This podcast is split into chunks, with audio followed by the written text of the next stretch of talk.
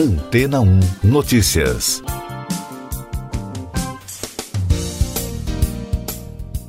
Bom dia! Um protótipo do foguete Starship da SpaceX explodiu enquanto pousava durante testes em Boca Chica, no Texas, nos Estados Unidos.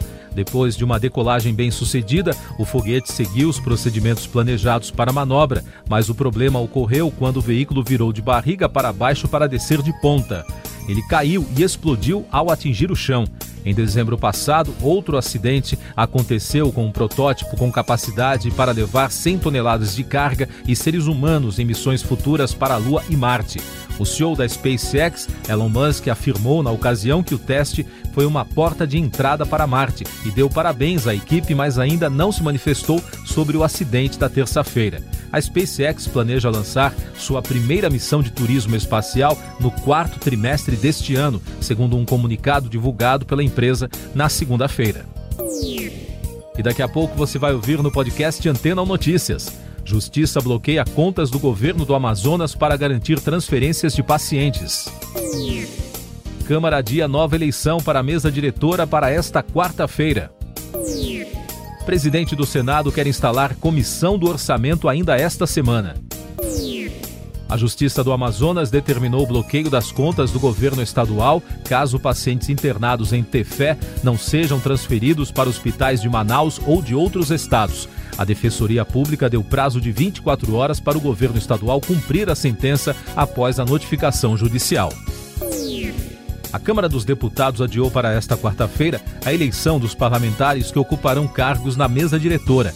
A votação foi adiada na terça após o novo presidente Arthur Lira cancelar a formação do bloco, formado por partidos que apoiaram o rival Baleia Rossi para ocupar as vagas da mesa. O PDT chegou a recorrer ao Supremo Tribunal Federal contra a decisão do presidente, mas depois recuou da ação após Lira ter anunciado um novo acordo. O caso está nas mãos do relator do processo, ministro Dias Toffoli.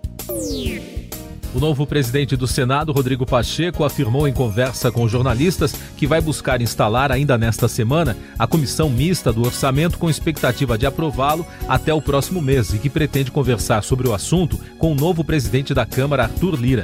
A comissão examina e aprova o orçamento do governo federal. Essas e outras notícias você ouve aqui na Antena 1. Oferecimento Água Rocha Branca. Eu sou João Carlos Santana e você está ouvindo o podcast Antena ou Notícias. A vacina Sputnik V do Instituto Russo Gamaleya para a Covid-19 teve eficácia de 91,6% contra a doença. O resultado preliminar foi publicado na terça-feira na revista científica The Lancet. A eficácia contra casos moderados e graves da doença foi de 100%. Em idosos, uma subanálise de 2 mil adultos com mais de 60 anos mostrou eficácia de 91,8% neste grupo.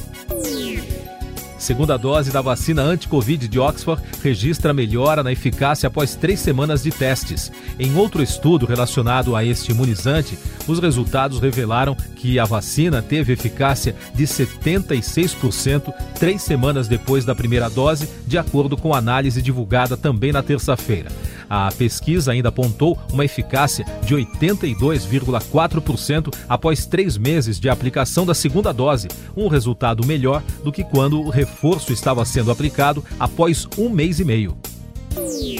O mundo ultrapassou a marca de 100 milhões de doses de vacinas contra a Covid-19 aplicadas. O resultado se aproxima ao número de casos da doença, que já ultrapassou os 102 milhões, segundo a Organização Mundial da Saúde. Vale lembrar que este número não indica que 100 milhões já foram vacinados, pois em alguns casos são necessárias duas doses para uma pessoa ser totalmente imunizada. O Brasil registrou na terça-feira 1.210 novas mortes provocadas pela Covid. Com isso, o total de óbitos causados pela doença no país subiu para 226.309 desde o início da crise, enquanto o número de casos confirmados foram 54.096. Desde o começo da pandemia, o total de infectados já chega a 9 milhões 283.418. Países pedem a libertação do opositor russo Alexei Navalny. O diplomata americano Anthony Blinken e representantes de países como Reino Unido, Alemanha e União Europeia condenaram a sentença de um tribunal russo que ordenou o político a passar mais de dois anos na prisão. Os diplomatas pediram a libertação imediata do opositor. Blinken acrescentou que os Estados Unidos estão profundamente preocupados e que Navalny tinha direitos segundo a Constituição russa e a Rússia respondeu aos diplomatas. A porta-voz do Ministério das Relações Exteriores, Maria Zakharova, qualificou de ingerência e desconectados da realidade os apelos. Ela disse que não há necessidade de interferir nos assuntos internos de um Estado soberano. Recomendamos, segundo as palavras da representante, que cada um se ocupe de seus próprios problemas. As negociações para a formação de um novo governo na Itália fracassaram na terça-feira. Segundo Roberto Fico, presidente da Câmara dos Deputados, não foi possível buscar consenso para um acordo e, portanto, não houve maioria entre os partidos. A declaração foi feita após uma reunião com o presidente do país, Sérgio Mattarella. Brasil é alvo de protestos por ser contra a quebra de patentes de vacinas. Mais de 200 entidades, pacientes, médicos, cientistas e movimentos sociais da Índia e da África do Sul estão protestando contra o Brasil, os Estados Unidos, a Europa e o Japão por conta do posicionamento contrário a uma proposta das economias emergentes para suspender as patentes de vacinas e permitir que imunizantes anti-Covid-19 sejam produzidos em sua versão genérica. A Arábia Saudita proíbe a partir desta quarta-feira a chegada de viajantes de 20 países, incluindo Estados Unidos, Brasil e Argentina, para tentar conter o aumento da pandemia. E a Espanha também proíbe a partir de hoje a entrada de viajantes com origem do Brasil e da África do Sul. Será liberada apenas a entrada de espanhóis ou pessoas com permissão de residência no país. A CESAI, a Secretaria Especial de Saúde Indígena, ligada ao Ministério da Saúde, desmentiu os boatos de que a morte do líder indígena Fernando Rosa da Silva Catuquina, nesta semana, estaria relacionada à vacina Coronavac.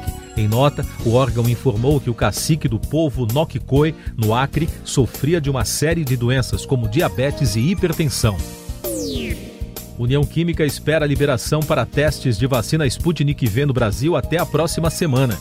O presidente da farmacêutica brasileira, Fernando Marques, disse que a aprovação por parte da Agência Nacional de Vigilância Sanitária para a realização de testes de fase 3 da vacina russa pode ocorrer ainda nesta semana ou, no máximo, no início da próxima. Segundo o executivo, os bons resultados publicados na terça-feira vão ajudar a acelerar a aprovação no Brasil. A NASA enviou um veículo de exploração a Marte batizado de Perseverance para procurar por evidências de vida, coletar amostras do solo e possibilitar a preparação para a exploração humana no futuro. O equipamento deve pousar no planeta no dia 18 de fevereiro. A Agência Espacial Americana já soma oito pousos bem-sucedidos em Marte. O ator Robert Downey Jr., muito conhecido pelo papel de Homem de Ferro no cinema, se tornou empreendedor e acabou de lançar oficialmente o Footprint Coalition Ventures, um fundo de investimento para apoiar empresas que desenvolvam soluções ambientais para o planeta. Criado em 2019, o projeto agora tenta levantar capital de investidores interessados no tema por meio da plataforma AngelList. Siga nossos podcasts em antena1.com.br. Este foi o resumo das notícias que foram ao ar hoje na Antena 1.